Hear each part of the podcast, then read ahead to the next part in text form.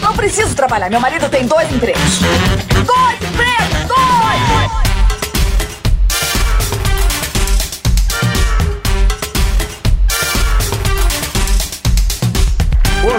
Empregados e desempregados da nossa grande nação brasileira! Começa mais um programa Dois Empregos. Eu sou Klaus Aires e estou aqui, como sempre, com meu amigo Caio. Olá, Klaus, olá, ouvintes. Vamos hoje para mais um episódio de Dois Empregos. E hoje, Klaus, hoje temos um assunto polêmico, pauta na mão e pauta grande. Então, eh, vamos que vamos, Klaus. É verdade, Caio. Bom, antes de ir pra pauta, né, que hoje nós vamos falar aqui sobre a profissão guru. Será que é uma profissão mesmo, guru? Será? Mas antes de falar disso, eu quero aqui agradecer aos nossos assinantes lá do PicPay que ajudam o programa a acontecer, beleza? Começando aqui, Lucas Nunes, Jonathan Amaral, Caleb Case, Marcos Tarini, Sérgio Jimenez, Juliana Dalla Costa, Alan Rodrigues e Mário Mocoto. No plano.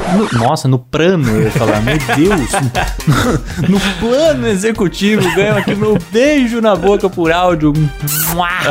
Ele! Olha só quem, Klaus. Tim Maia de Maiô, isso mesmo. Tim Maia de Maiô, agora é nosso assinante, que alegria. Jaisso Guilherme, Jimi Hendrix, Murilo Tomes, Paulinho Marques, Vinícius Martins e Tarcísio Medeiros. Boa, e lá no plano VIP que ganha a nossa festa com fogos e champanhe, a gente tem o casal Poliana e Norton, Elias Araújo, Kevin Green, Leandro Rubio, Alexandre Brandi, Rafael Prema, Luca Prado e o casal Vitor e Bia. O VIP é o plano favorito dos casais, hein? Verdade, hein? Verdade, mas não mais do que o casal mais louco deste Brasil, Klaus. Que estão no plano Você é Louco. Não são um casal, mas são aí a dupla que comanda esse programa, que não somos nós. né, É Klaus? São eles Débora Diniz e Matheus Pivato. É isso aí, muito obrigado por serem ricos e apoiarem esse programa aqui. E, Exato. pô, menção honrosa ao Tim Maia de Maiô. Parabéns pra você que fez o cadastro com esse nome. Excelente. Então vamos lá, né, Caio? Gurus. Vamos lá. Rapaz, a gente ficou pensando sobre essa pauta aí, né, Klaus? Porque o guru é uma figura que me, me intriga muito, né? Mas acho que pra começar, a gente tem que, antes de definir se guru é uma profissão ou não, digna, né, Klaus? Aham. A gente tem que definir o que, que é um guru. O que, que é um guru, Klaus? É verdade. Bem pensado, Caio. O guru é pra eu ler aqui do, do dicionário? É um termo com origem no sânscrito que significa professor?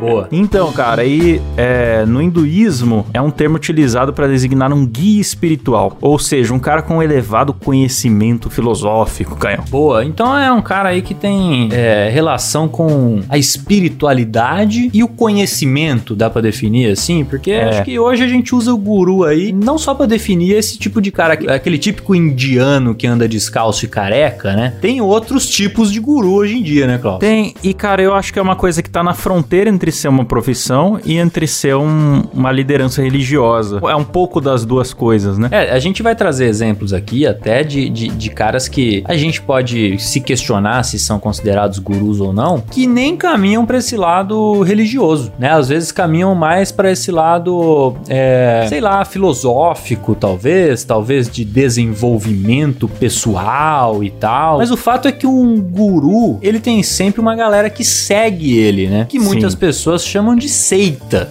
né? Quando você Sim. tem de fato esses seguidores aí, né? Eu até fui buscar aqui a definição de seita, né, Klaus? E diz aqui que a seita vem deriva do termo do latim secta, que o significado é justamente seguidor, né? Então o termo é utilizado para designar um grupo numeroso de uma determinada corrente religiosa, filosófica ou política que se destaca Ah, da sim. doutrina principal. Então não é qualquer seguidor, não é? Não. Os seguidores do Dois Empregos, por exemplo, não são uma seita. Não são uma seita, pelo menos não por enquanto, né, Klaus? Porque talvez Por enquanto. depois desse programa a gente queira, de fato, né, nos tornarmos gurus e criarmos uma seita. Gurus. É, eu apoio, viu, Caio? Vamos criar. Vamos ver se vale a pena ou não depois do, do- do programa, né?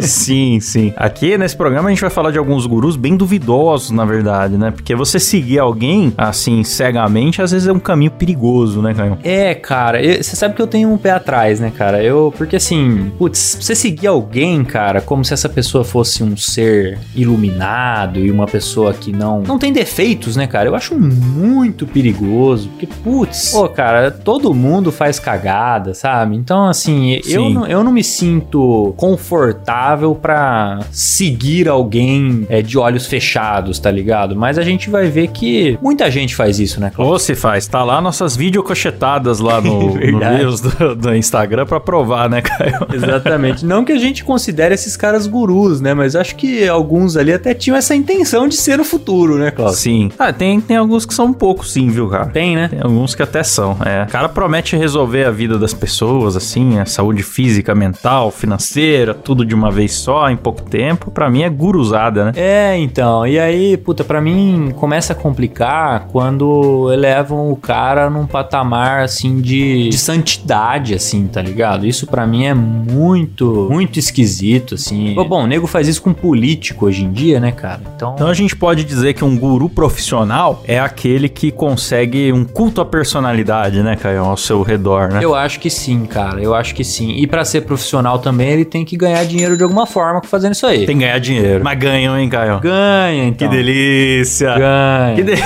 Porque às vezes, ô Klaus, eles não ganham o dinheiro que a gente pensa que eles ganham, mas eles ganham algo melhor que o dinheiro, que é o poder. Poder. Então, se você tem poder, você tem dinheiro. Mas enfim, a gente verdade. separou aqui alguns exemplos, né, Klaus, de gurus aí que passaram pela, passaram e ainda passam, né, pela Terra. E Sim. vamos debatê-los aí. Eu separei primeiro aqui. Já posso entrar nos exemplos aqui, Klaus? Por favor. Então trarei o primeiro aqui, que é o Jim Jones. O Jim Jones, eu não sei se o ouvinte vai saber só de ouvir o nome, né? Mas é o cara que ficou muito conhecido por ser o, o protagonista daquele enorme suicídio coletivo que aconteceu Nossa, bicho, é verdade. lá nos anos 70. E, mas É enfim, vamos ver um pouquinho mais da história dele, né, cara? Esse sim tirou as pessoas do seio da família e botou pra mamar na teta da maldade, né? Como diria Hermes e Renato. Ah, esse aí, Klaus, ele fez com que as pessoas se livrassem de todas as suas crenças limitantes de uma vez. De uma- Ninguém mais teve dívida ali, né? Acabou na hora. Já limpou o CPF de todo mundo. na hora. Meu Deus do céu. Mas vamos ver como é que chegou lá, né? Vamos ver como é que chegou lá, porque tem muita curiosidade boa desse camarada. Bom, em 1954 foi quando ele criou a sua primeira igreja, que era uma igreja dele mesmo, né? Então, ele tentou ser seminarista lá atrás, mas foi expulso, tal, tal, tal. E aí ele criou o Templo dos Povos, lá em Indianápolis, nos Estados Unidos. E ele tinha como, sei lá, princípios, ideias marxistas, Klaus. Olha só, envolve política aí também, né? Então ele, ele defendia muito a questão da integração racial, que era um dilema nessa época nos Estados Unidos, né? Tinha muito essa segregação e ele era a favor da integração. Ele inclusive recomendava a todo mundo que você adotasse crianças de diferentes raças e cores. Olha só. Olha só. Começa bem, né, Caião? Começa bem, olha lá, começou bem, pensando ali, pô, esse negócio de racismo não tá com nada, né? E é uma coisa difícil de, de discordar, né, Klaus? Então você concorda, lógico. É verdade. Ah, e hoje em dia falar que, que o racismo é errado é normal e legal e bonito e tá na moda, mas em 1954 talvez fosse polêmico. Sim, sim, não, era polêmico mesmo. A curiosidade é que na década de 60, em 62, ele chegou a vir para o Brasil, para Belo Horizonte. Por quê? Porque o Brasil atrai muita desgraça. Pois é, veja bem. Ele achava, Klaus, que em Belo, Belo Horizonte seria um lugar muito seguro contra um apocalipse nuclear que viria em breve. Oh. Ele achava que haveria uma, uma, uma guerra nuclear e que Belo Horizonte seria um lugar seguro para ele montar ali o seu acampamento para sobreviver a isso. É, eu concordo com ele, cara. Nenhum ditador é tão sanguinário que queira destruir o povo mineiro, cara. Isso aí não é. O cara. Porra, cara, se você tá com raiva de mineiro, você tá de sacanagem. É, o cara. Aí o cara tá. É pior que Hitler. Não, você tá de sacanagem. Você- Você tá precisando comer um pãozinho de queijo. É. Você tem problema, meu amigo. Então ele até que tava certo, só que não, não vingou muito bem a vinda dele pra cá, então ele teve que voltar lá pros Estados Unidos e agora foi pra Califórnia. Aí ele previu, viu, Klaus, que a guerra nuclear seria em 1967. E aí ele usava isso pra atrair seguidores, né? Então, não, vai ter isso aqui, mas eu sei como a gente vai se livrar disso, vem comigo, tal, tal, tal. E com isso ele foi fazendo essa propaganda dele aí. E nos anos 70, já depois da data que teria a guerra nuclear, não teve? é sempre assim, né, cara? Impressionante. É, não, mas ele não. Ele continuou falando que ia ter isso aí em algum momento. O cara pra ser guru, ele não precisa nunca estar certo, ele só precisa fazer as promessas certas. Exato. Porque depois que ele tá errado, a galera dá um jeito de continuar seguindo. É sempre Exatamente. assim, cara. Ele conseguiu reunir 3 mil seguidores, cara, nessa época. É uma época que a gente tá falando de. Não tinha internet, não tinha essas porra. É anos 70, tá ligado? Pra conseguir É. reunir essa galera não é fácil. Tem gente que fala que ele chegou a 20 mil seguidores, mas pelo que eu vi aqui não é muito confiável quem diz isso, não. E aí, pra manter o movimento, eles contavam aí com doações de membros e de pessoas influentes. Porque a gente vai ver aqui que é incrível como pessoa influente gosta de um guru. É incrível. Sim. E também vendia objetos pessoais dele, né? Essa calça que ele usou aqui vale tanto, vendia e tal, e comercializava.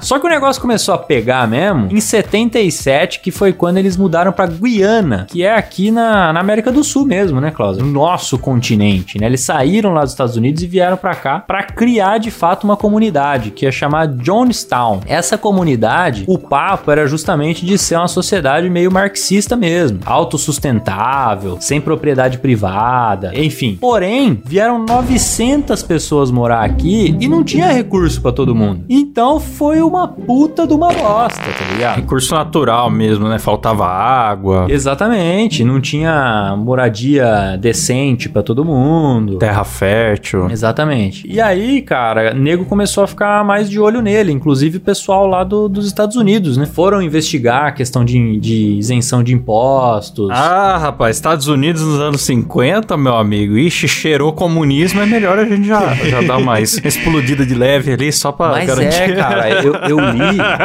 Eu, eu li, Klaus, que foi inclusive políticos foram lá investigar a parada. Bota fé. Inclusive, esse esse político que foi lá, ele chegou lá pra visitar o, tal do acampamento e tal, e aparentemente até que tava tudo bem. Porém, ele e a comitiva dele começaram a receber bilhetes das pessoas dizendo que não tava tudo bem. Que eles estavam se fudendo Hum. muito lá e que eles não podiam sair, que eles eram presos, que o cara fazia uma série de chantagens e tudo mais. Tipo, as denúncias incluíam é, ameaça física, ameaça moral, mental, é, tortura psicológica, privação de sono, privação de alimentos. Caraca, cara. Eles exigiam que todos os membros entregassem as suas propriedades pra ele, ou seja, indo pra ideia aí de que de, de não ter propriedade privada. tirania mesmo, né? Sim, e dá 25% da renda de cada um para a própria seita, né? Que é muito caro, né, Cláudio? A gente tem aí igrejas que você só precisa dar 10%, Então, e então 25% é caríssimo. puxado, puxado, cara. E então é isso, começou a surgir esse monte de denúncia. E nego foi começando a investigar e fechar o cerco contra o cara, né? Só que ele tinha um domínio tão grande sobre as pessoas que em novembro de 78, quando o cerco tava fechando, o cara convenceu os seguidores dele a ingerir cianeto, ou seja, uma espécie de veneno. E aí é que gerou esse suicídio coletivo. Klaus, morreram 909 pessoas. Não, cara, suicídio não. As pessoas estavam indo para outro plano. É, exatamente. Estavam alcançando a paz, cara. Exatamente.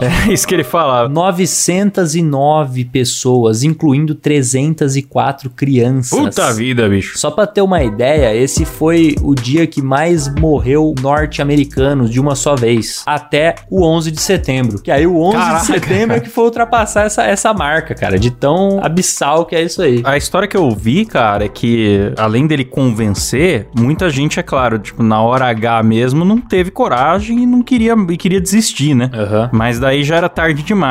Quem se reuniu ali com o copinho na mão, ou tomava o veneninho e morria em paz, ou tomava chumbo mesmo. né? Teve, teve, teve, teve troca de tiros. Cercou a galera ali. Teve isso também. Nem todos morreram envenenados, bem lembrado. É, foi um negócio bizarro pra você ver, cara, como que a pessoa vai escorregando numa, numa, numa seita sem perceber, né? E quando vê o negócio já tá extremo, né? Pois é, e foi bom a gente trazer esse exemplo porque é um exemplo antigo, né, cara? De uma época onde as pessoas não tinham tanta informação, né? E aí, sei lá, acho que, acho que talvez ficasse mais fácil você ser seduzido por um discurso bonitinho, talvez. É, mas não sei se era só, só na época, não, cara. Isso me É. dá sempre um pouco de medo, tá ligado?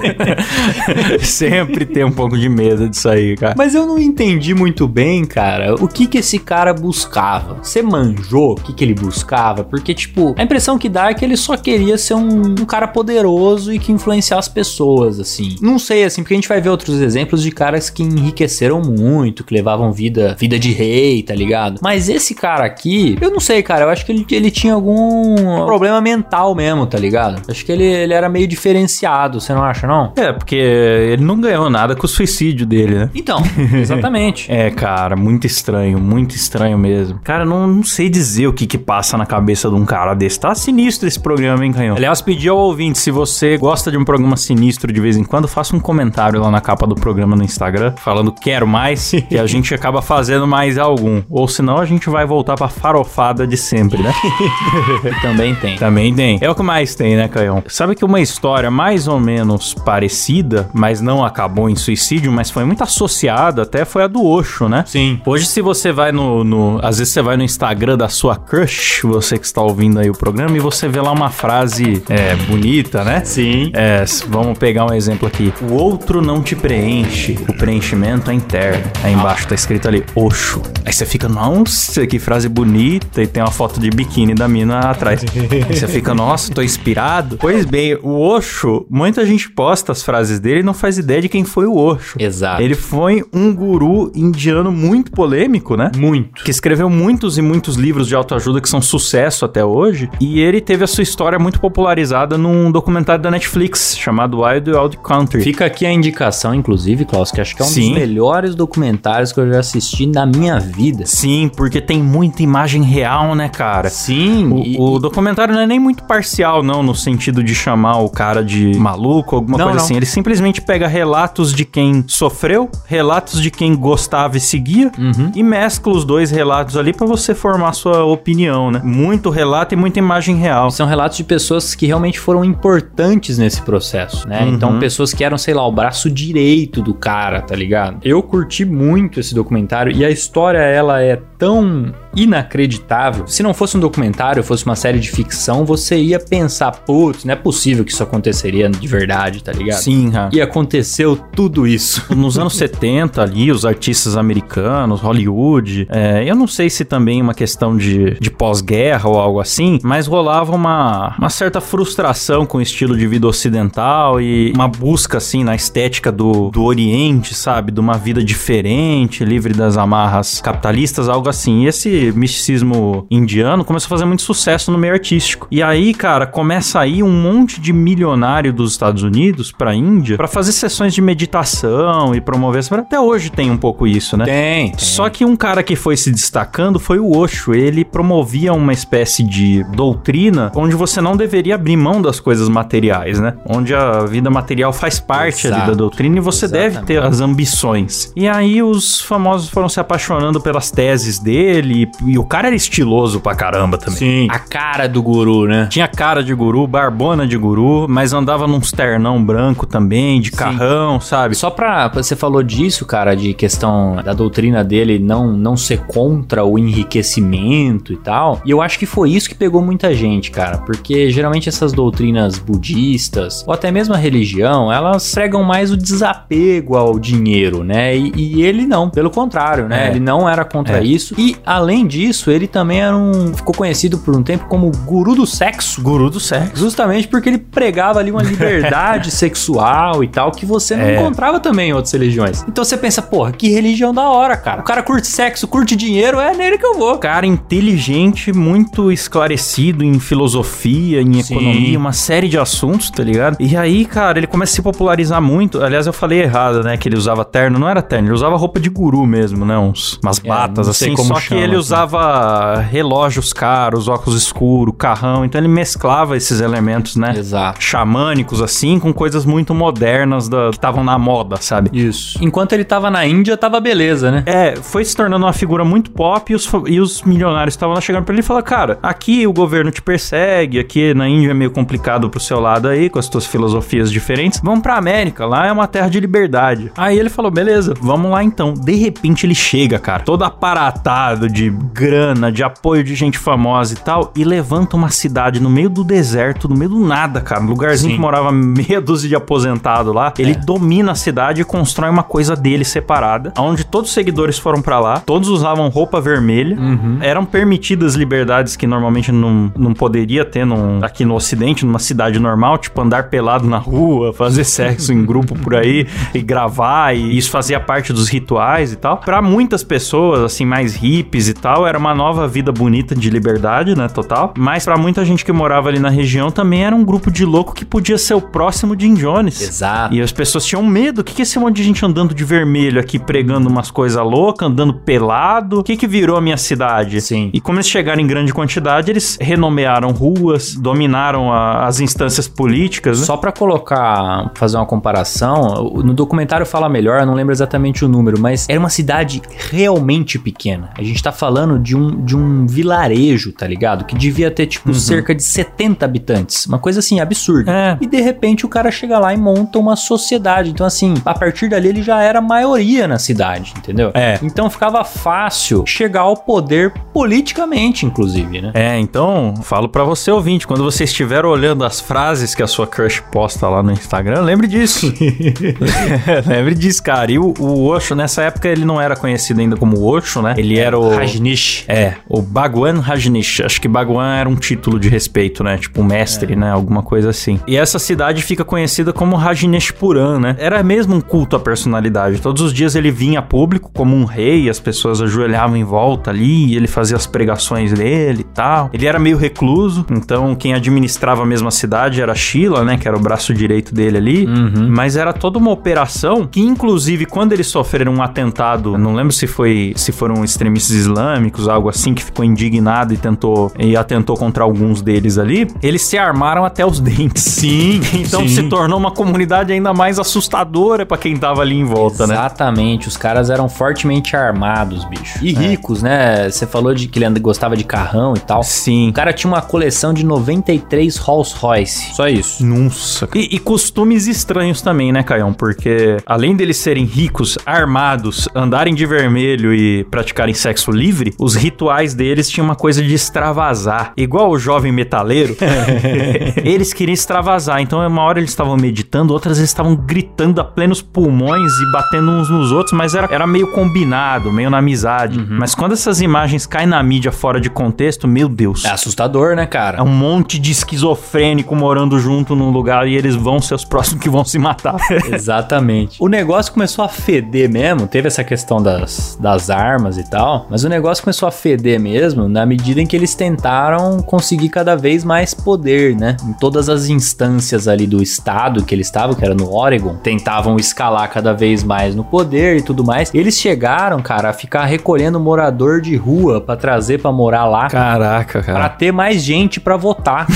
pô, morador de rua não tem nada. Então, pô, eu dou comida pra você, meu amigo. Você me ajuda aqui a votando no candidato que eu quero. Agora você é um, um cinease, né? Que eles chamavam. Você é um habitante aqui da Rajneshpuram. Exatamente. E aí, não deu muito certo esse negócio de pegar morador de rua e tal. Eles partiram pra uma outra estratégia. Falou, pô, já que a gente não consegue trazer mais gente pra votar nos nossos candidatos, vamos tentar eliminar pessoas que votem em outros candidatos. Então eles simplesmente envenenaram restaurantes. Envenenaram não, né? Colocaram ali a famosa salmonela, né, Klaus? Colocaram bactérias ali na comida pra impedir que as pessoas fossem à votação. Então eles fizeram Caraca. isso acessando os restaurantes da cidade. Vamos fazer um envenenamento coletivo aqui. Pegadinha, né? Uma brincadeirinha do bem aí. Exatamente. Uma diarreia na galera no dia da eleição. E nessa brincadeira, 750 pessoas ficaram doentes no mesmo dia. Nossa, cara. Que desgraceira. Então, e- essa foi uma das É. tretas que meio que fez começar a desabar o império. E o duro da- das, dessas seitas, assim, que rolam, é que quando tem um negócio muito controverso, o líder não assume a autoria, né? Ele fala, não, a galera agiu aqui por conta, então... Exato. Fica difícil saber, e aí, quem foi, né? Quem foi mesmo que mandou fazer isso aí? Pois é, e ele conseguiu se livrar dessa. Porque quem se fudeu nessa foi a Sheila, né? Que era o braço direito dele ali, né? Sim. Ela de fato foi presa mais tarde e tal. Ele só foi cair mesmo, de fato. Conseguiram pegar ele, assim, pra acabar com, com o negócio por conta de crimes de imigração, né? Então ele não tinha autorização pra estar lá, tal, tal, tal. E com isso isso conseguiram prender ele e mais tarde deportar. Depois de deportado é que ele adota o nome de Osho. Sim. Que é como ele ficou conhecido aí nos livros que a galera consome hoje em dia, nas frases e tal, né? Porque eu acho que ele precisava dar uma limpada na imagem e ele recomeçou aí com esse apelido, né? Eu não consegui achar o, o, o número correto, mas eu vi lugares falando que ele tem mais de 700 livros escritos. Meu Deus. Que é um negócio assustador, né, cara? Só pra você ter uma ideia, antes dele ir pros Estados Unidos, ele já tinha 400 livros escritos. Caraca, cara, eu tô vendo aqui. Eu puxei rapidamente no Google. Tem assim, de 1969 pra frente, tem muita capa de livro mesmo. É. E muitas delas com a cara dele na capa. Absurdo. Livros sobre farmácia, sobre psicologia, sobre jornada espiritual, sobre tantra, liberdade, é, mente e corpo, criatividade, maturidade. Te descreveu sobre todos os aspectos da vida, cara. Mas esse é um cara que, pra mim, soube utilizar a profissão guru. Profissão guru. Porque ele, ele conseguiu montar. É claro que deu errado no fim, é óbvio. Mas ele conseguiu ganhar dinheiro, Klaus. O cara tinha Ganhou. coleção de Rolls Royce, tinha seguidores ao redor do mundo, seguidores famosos, tinha relógios caríssimos. É, andava sempre com aquela roupa de guru? Andava. Mas tudo bem. Tinha ali os seus, os seus prazeres, né? Esse cara conseguiu. Foi um surubeiro, pode falar, Caio. Foi um Surubeiro, surubeiro, surubeiro. de primeira categoria. E o cara, depois, ele já morreu e tal, mas vende livro pra cacete até hoje. Uhum, tá aí, né, Caio? Vamos pro próximo guru? O próximo, Klaus, vou até passar rapidamente aqui, porque a gente tá com a pauta grande, né? Ei! E... Mas eu até já falei sobre ele em outro, em outro episódio, que é o Keith Raniere, que é o criador da Nixion, que é aquela empresa de multinível de cursos de desenvolvimento pessoal, que mais tarde se revelou ser aí um esquema de recrutamento de mulheres para serem escravas sexuais. Meu Deus do céu, rapaz.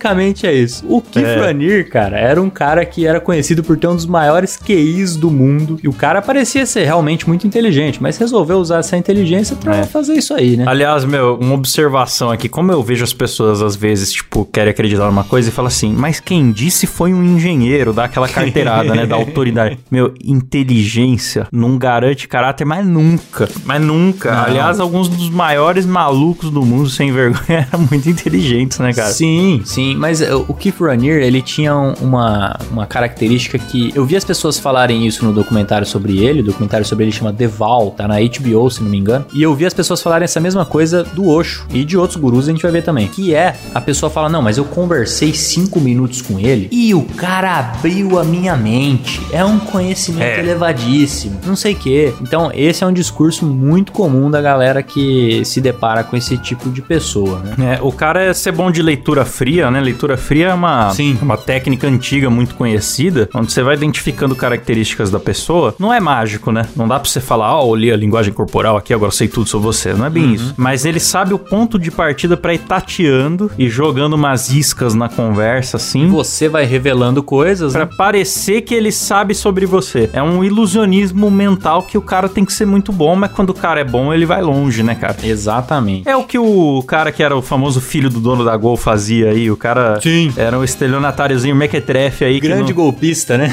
não, não tinha onde cair morto e o cara conseguiu pilotar avião só no, na lábia, meu amigo. Só no papo. Esse era bom. Puta, a gente devia ter colocado esse cara aqui como guru, hein? Podia ter, podia ter.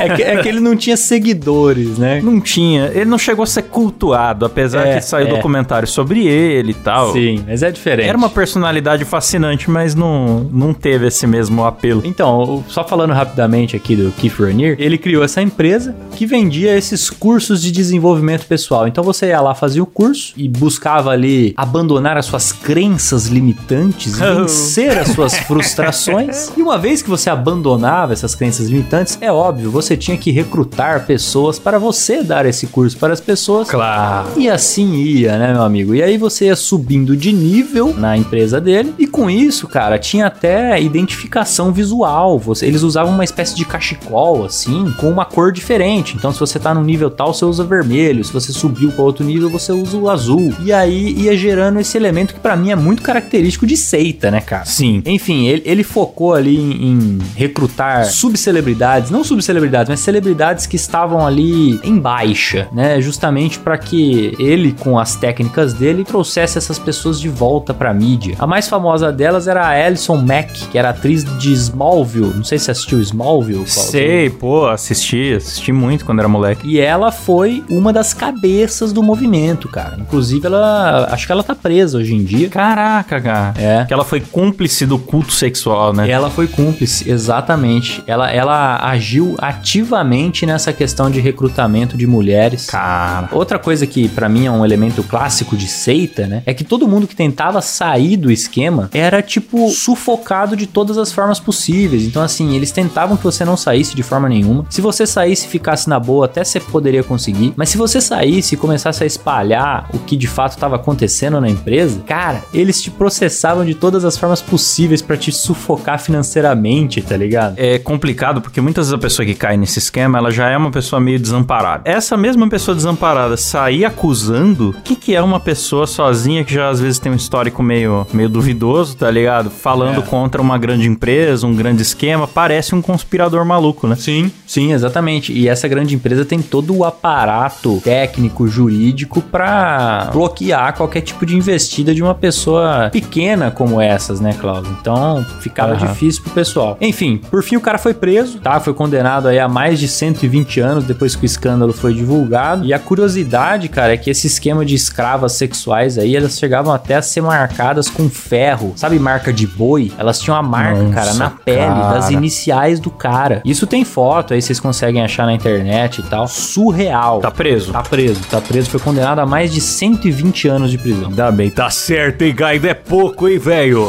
e lá fica, né? Nos Estados Unidos fica mesmo. Não sai antes, né, de, de bom comportamento. Diferente do caso de um guru brasileiro, né? Que a gente pode, a gente pode chamar de guru, Klaus, João de Deus. Ah, acho que pode. Porque João de Deus é tem todos esses elementos aí e é um cara que tá preso, tá preso, mas tá em prisão domiciliar. O que é Nossa, um prêmio pra um cara que fez o que ele fez, né? Sim, é, o João de Deus, ele, ele tinha um, um... O que, que era? Era um hospital? Era uma casa de, de caridade? É, era um centro espírita, né? Onde Centro ele, espírita. ele fazia ali intervenções. Ele, ele dizia que curava, né, as pessoas. Então ele fazia cirurgias espirituais ou atendimentos sem, sem nenhum, nenhum tipo de intervenção. Mas essas cirurgias espirituais, você chegou a ver já, ver, ver já como é que é isso aí? Então ele cortava as pessoas. Não era só espiritual, não. Era cirurgia, era meio. Sim, sim, sim. Era meio física também, né? Porque ele cortava cara. a galera sem ter nenhuma formação pra, pra fazer isso, né? Era tipo um ritual. Eu enfiava tesoura no nariz da- das Cara, pessoas. essas cenas dele enfiando tesoura no nariz, mano, é assustador, velho. É assustador isso daí. E o curioso, cara, é que muita gente fala que realmente foi curada por ele, cara. E é, especula-se É, que ele, cara. ele atendeu mais de 9 milhões de pessoas. E muita gente fala que foi curada. Não querendo desrespeitar a fé de ninguém, mas placebo cura, né? Cura mesmo. A sua própria convicção, otimismo, essas coisas têm poder de cura, poder limitado, né? Se você perder uma perna, não vai crescer outra só porque você tem otimismo. Mas o placebo é isso, né? E a pessoa, às vezes, quando ela tá muito convencida de uma coisa, ela acaba atribuindo o crédito ao guru que não fez nada. Sim, eu, eu gostaria que tivesse um, um estudo bem elaborado aí sobre essas supostas curas de João de Deus, né, cara? Porque aparentemente não teve nenhum estudo científico a respeito disso, né? Ah, acho que a ciência passa longe. É, exatamente. Mas é um cara que movimentava. Ele, ele tinha lá o centro dele em Abadiânia, que era uma pequena cidade, acho que, acho que é no interior de Goiás, né? E ele, cara, era como se fosse o dono da cidade, porque tudo ali girava em torno do centro espírita dele. Uhum. Então, depois descobriram aí que pra você abrir lá um hotel novo, você tinha que pedir autorização pra ele. E basicamente o cara era um abusador de mulheres, né? Inclusive tem mais de 300 depoimentos. Sim, aí depois se revelou isso, né? Então ele usava do seu, dos suas supostas propriedades aí de cura, né? Dos seus poderes de cura, mediúnico, sei lá o quê, pra atrair mulheres pra lugares assim, onde iria dar sozinho com elas. De repente ele falava que pra ela se curar, ela tinha que fazer certas coisas. Né? Exatamente. Pra absorver as energias dele, por Exato. por que- determinados lugares e daí vai, né? Né? Rapaz, não, os Canalha, depoimentos cara. são nojentos, cara. Nojentos. Não, é, é- eu dou risada, cara, porque assim, é, é tão absurdo, tão absurdo, que. que- Tipo, não sei, cara. Não, não tô querendo ser cruel aqui, mas tem até um lado cômico, cara. Não é possível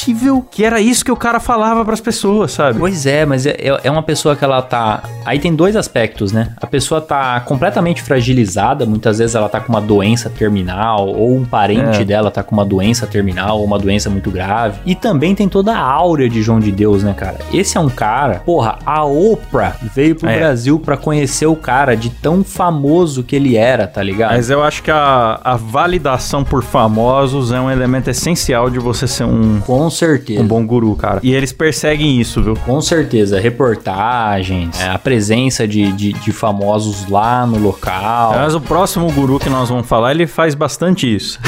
ah, é? Pode ir aqui pro próximo, cara? Manda o próximo aí, que esse próximo aí eu acho que o ouvinte não conhece. Esse eu separei com muito carinho aqui pra nossa lista, porque eu considero ele um guru, mas ele não é considerado aí na mídia um guru. Eu acho que é tão atual, tão contemporâneo esse guru, que só no futuro que vão ver que ele era guru. Igual muitos desses aí que, que a gente leu. Eu fiquei até na dúvida se ele é guru ou não, mas vamos esclarecer aí. Vamos É, ver. eu vou me até aos fatos aqui, cara, que Certo. eu encontrei na internet. Aqueles que eram sites com fontes muito duvidosas eu não coloquei. Mas vamos lá, né? Basicamente, o Urandir Fernandes de Oliveira, ele é um cara que alega desde os 13 anos de idade ter contato com seres extradimensionais. Começou bem. E ele teria recebido uma missão, Caio. Então tem muitos vídeos antigos dele exibindo poderes que ele adquiriu, né, com esses seres de energia. Popularmente o pessoal fala que são ETs, mas ele diz que não são bem ETs, são seres extradimensionais. É uma coisa meio vaga, pode ser ET, pode ser anjo, não- ele mesmo não diz o que é. Então, aí é, aí é bom que é bom que encaixa em qualquer doutrina, né, Klaus? É, cara, eu acho isso- esse aspecto particularmente genial, cara. Bastante cremoso. É, bem cremoso. E daí, cara, você vê, é, você falou de o João de Deus ser considerado até analfabeto funcional e fez tudo que ele fez, né? O Urandir, eu não posso dizer o mesmo dele, mas eu posso dizer que ele é um cara que não fala um bom português, é um cara de origem simples, ainda assim, com certeza muito inteligente. E aí, cara, esses poderes que ele adquiriu incluem a convocação de ETs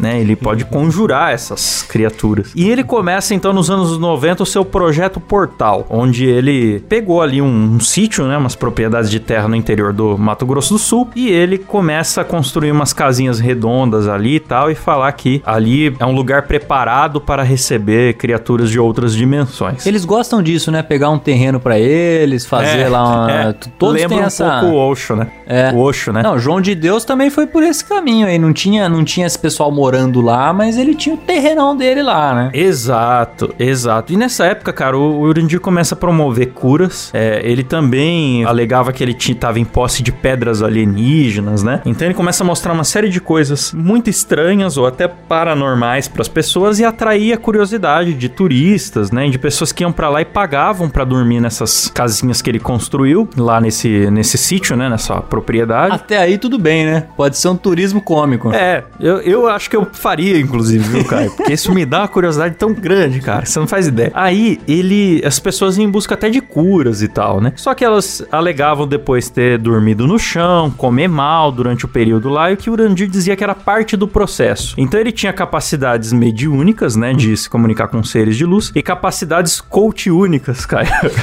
De fazer as pessoas pagarem pra passar perrengue. né? E elas saíam de lá relatando que realmente foram curadas ou iluminadas, ou as- alguma outra saía procurando um advogado, né? Aí, cara, em- no ano 2000, a Isto É quis fazer uma entrevista com esse cara, mas ele falou que só daria entrevista se dessem garantias pra ele que ele não ia ser criticado. Como é que faz isso? Já foi considerado uma coisa de ética questionável, né, cara? E daí a revista, acho que não entrevistou ele e decidiu só criticar mesmo, né? Falou que ele era um caso de polícia, um enganador e tal, que ele espalhava gente no mato pra dar susto nos outros, né? Enfim. Deu na mesma, ele só não pôde se defender. Ele só não pôde se defender. É. E aí a Isto É acusou ele de espalhar homens pelo mato à noite, com faróis de milha, pra fazer truques de ilusionismo, né? Dar sustos nas pessoas e tal. Aí em 2009 ele é acusado de várias coisas. Ele começa a chamar atenção, né? Acusado de curandeirismo, de estelionato, mas ele se prova inocente. Ele diz que os terrenos que ele vende, as pessoas que ele convida pra ir lá, é tudo legalizado, né? As pessoas fazem tudo de livre e espontânea vontade e tal. E ele não fica detido, segue suas atividades. E aí, cara, em 2010 fez esse lugar ficar muito famoso. A comunidade Zigurates. E você imagina por que, que esse lugar ficou famoso? Ah, rapaz, por quê? Porque em 2010 a Rede Record vai lá fazer uma reportagem e entrevista ninguém menos que o ET Bilu, galera. Ah, não. O Urandir que estamos falando aqui Ele- é, ele é o o- pai do Bilu. É isso que eu ia falar, ele é o pai do ET Bilu. Exato, e ele, ele só ficou conhecido por isso, cara, mas é, a história é muito mais interessante. Puta, é mais interessante que o ET Bilu, é isso? Muito mais, porque daí eles vão lá, até no intuito de fazer aquela típica reportagem que na primeira metade você impressiona as pessoas e na segunda metade você chama um perito pra desmascarar. né? Então foram lá fazer essa reportagem, só que teve alguns contratempos. O repórter ficou meio impressionado de verdade, ficou com medo de se aproximar do Bilu. A reportagem foi toda meio ridícula, aquele balé do cara dar um passo pra frente, um pra trás e conversando com o ET no mato e não sei o que. E aí, cara, vai ao ar. Isso, claro que irrita o, o Urandir e a comunidade do Projeto Portal ali, porque é, a Record, no fim, colocou um perito pra falar. E esse perito, cara, ele é o Ricardo Molina, um perito criminal que analisou o vídeo do Bilu e ele falou que aquilo foi feito por, por ganho imobiliário, né? Pra tra- transformar aquilo num ponto turístico de ET e valorizar os terrenos do próprio Certo. líder ali da, da. Não sei se podemos chamar de seita, né? Não, cara, porque isso aí vira, o ET Bilu virou um grande negócio imobiliário. O cara comprou uma terra imensa e ele fazia uns iglus assim, baratinho de, de- de tijolo, e ele dizia que ali no centro ia descer o- a nave mãe, entendeu? E vendia por 100 mil reais cada iglu desse. Eu tô muito Pra otário cara. de São Paulo, cara. Olha. Era um cara pedreiro E o lá cara ganhou região. dinheiro. Ganhou dinheiro a beça, cara. Esse cara cometeu um crime. Claro. Ele usou uma- um artifício pra ganhar dinheiro. Ele não se apresenta como guru,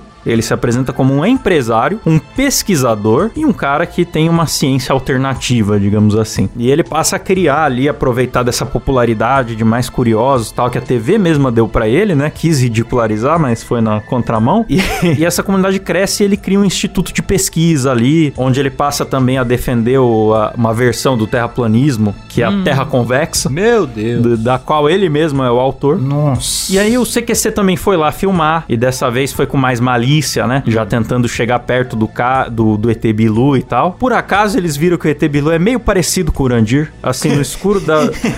Lembra um pouco? Lembra um pouco, mas não posso afirmar nada, Não certo? dá pra afirmar, né? É, é. Assim, nunca vi os dois ao mesmo tempo no mesmo lugar, né? Mas, enfim. Eu tô à disposição. O Bilu também tá à minha disposição. Qual posição você prefere, Bilu? muito nervosa. A que eu mais gosto, eu nunca vi.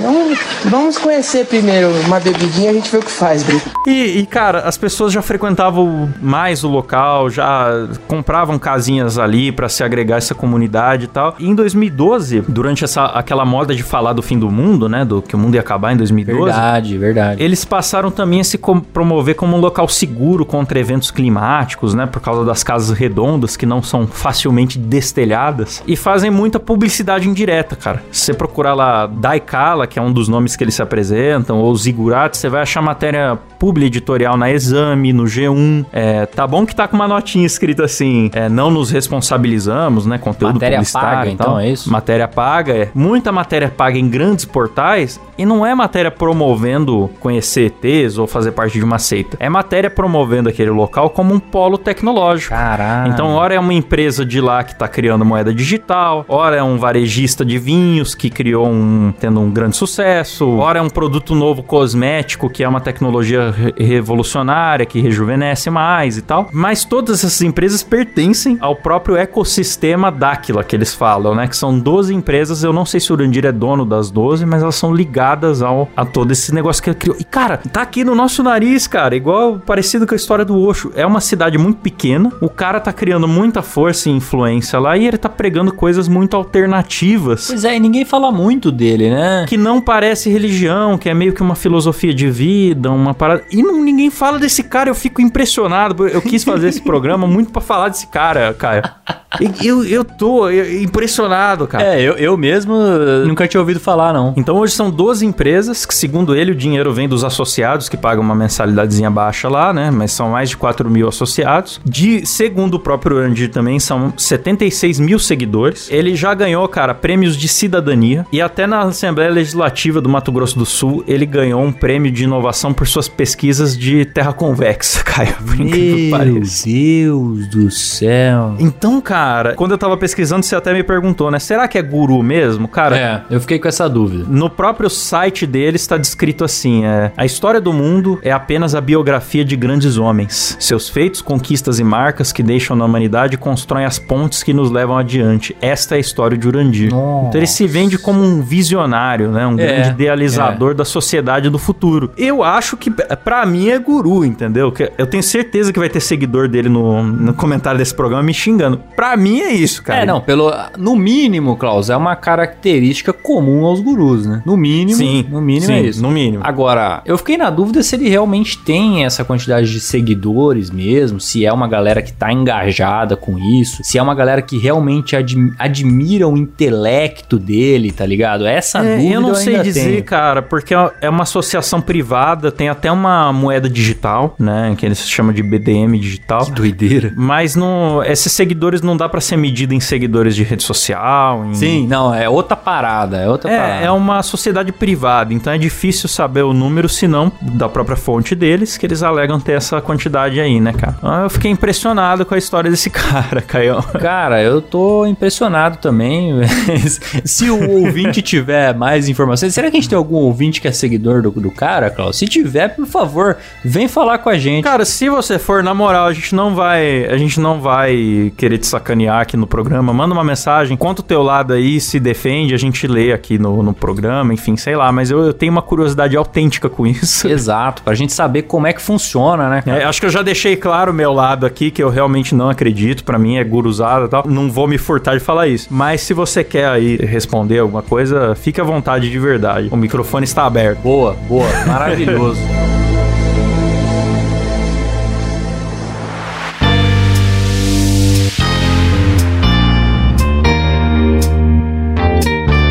Vimos aí no programa de hoje, então, cinco exemplos de gurus, ou de supostos gurus, né? E com, com bastante diferença entre eles, né, cara? Alguns vão Sim, mais cara. pro lado da fé, outros vão lá mais pro lado do desenvolvimento pessoal, visando dinheiro. Esse último aí, que tem uma, uma cadeia de empresas envolvidas, mas por outro lado tem uma conexão com ETs, né? Bem, bem complexo, né? Quer dizer, se eu estiver errado, eu tô ferrado. Porque na sociedade do futuro, quando os ETs conviverem entre nós e, e Urandir for o, o- o grande mestre da, da humanidade, eu serei o, o cara que foi o detrator, né, da, da nova sociedade. Ah, você vai ser o primeiro eliminado, Klaus. Eu vou ficar pra história como aqueles caras que, tipo, sabe o cara que falou que a internet era bobagem? Isso. né?